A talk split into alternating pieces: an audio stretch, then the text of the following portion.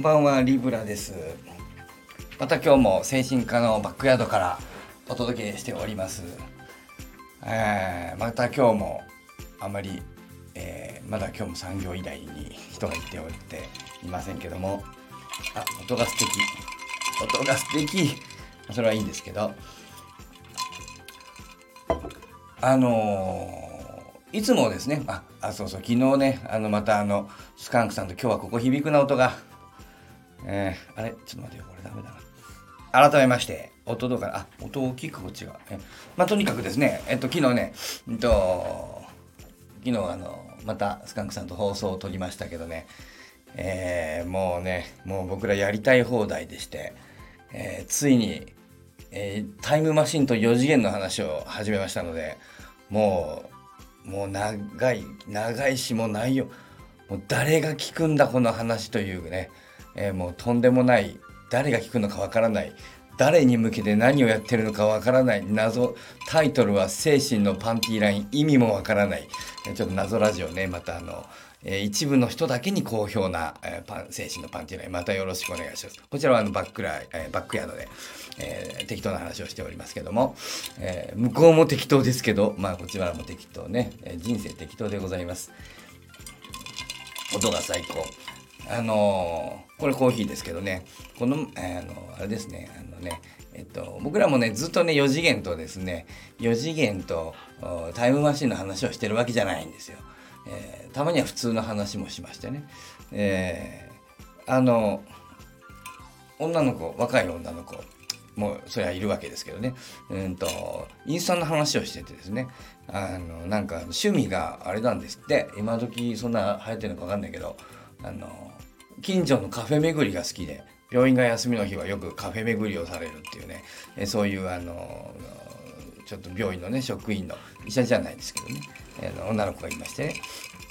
あそうなんだと思って、まあ、この前は、えーと、もう季節だから桃パフェット桃パフェット桃ソフトクリームを食べたんですとかってね、えー、な何それって言ってね。桃パフェなんか1200円、ね、と桃なんだかな。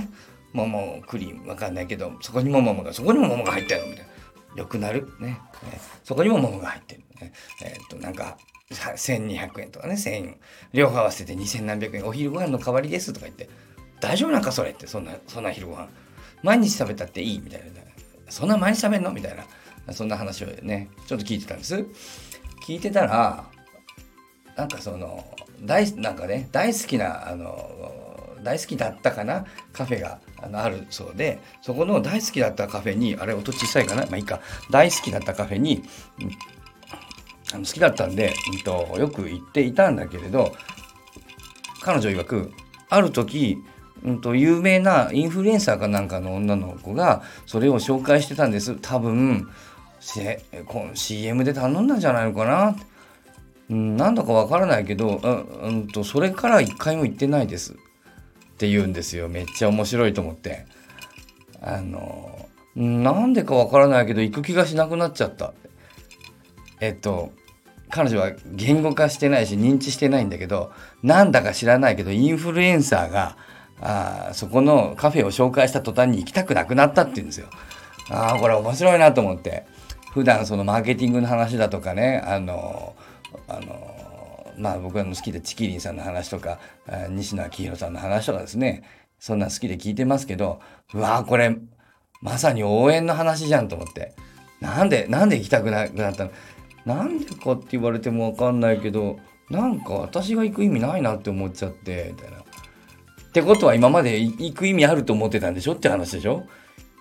あのそれまでは多分その桃パフェか知らんけどなんかをあの食べてねあの多分なんだろうな何だろうな TikTok じゃないだろうからあのまああれですよねインスタに上げてたりしたのかな特にその、うん、CM してるつもりもないんだろうけどなんとなくこう上げていてでもそれはなんかファンが応援してるような気持ちで多分上げていたのにそこに有名インフルエンサーみたいな人呼ばれて私ここの桃パフェ最高とかって言われると急になんかそうそう。急に冷めちゃなんか冷めちゃってみたいな。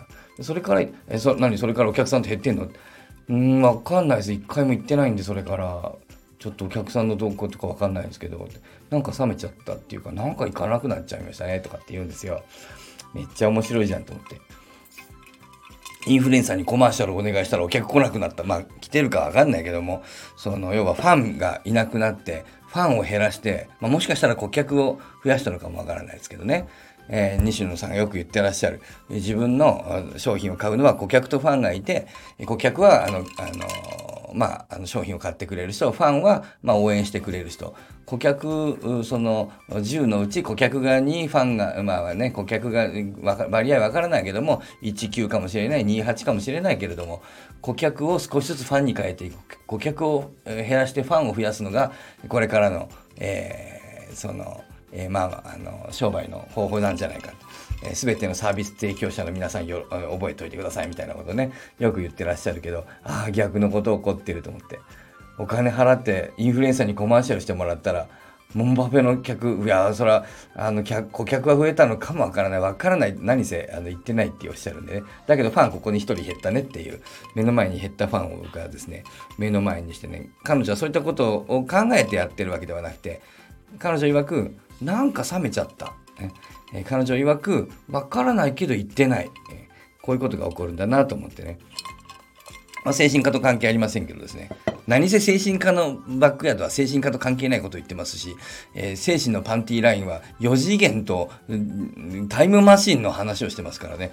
えー、もう、えっ、ー、と、まあ、何も関係ないんですけど、まあ、人生というものはね、大体何もあの関係ないし、意味なんかないしね、えー、なんとなく生きていきましょう、皆さんね。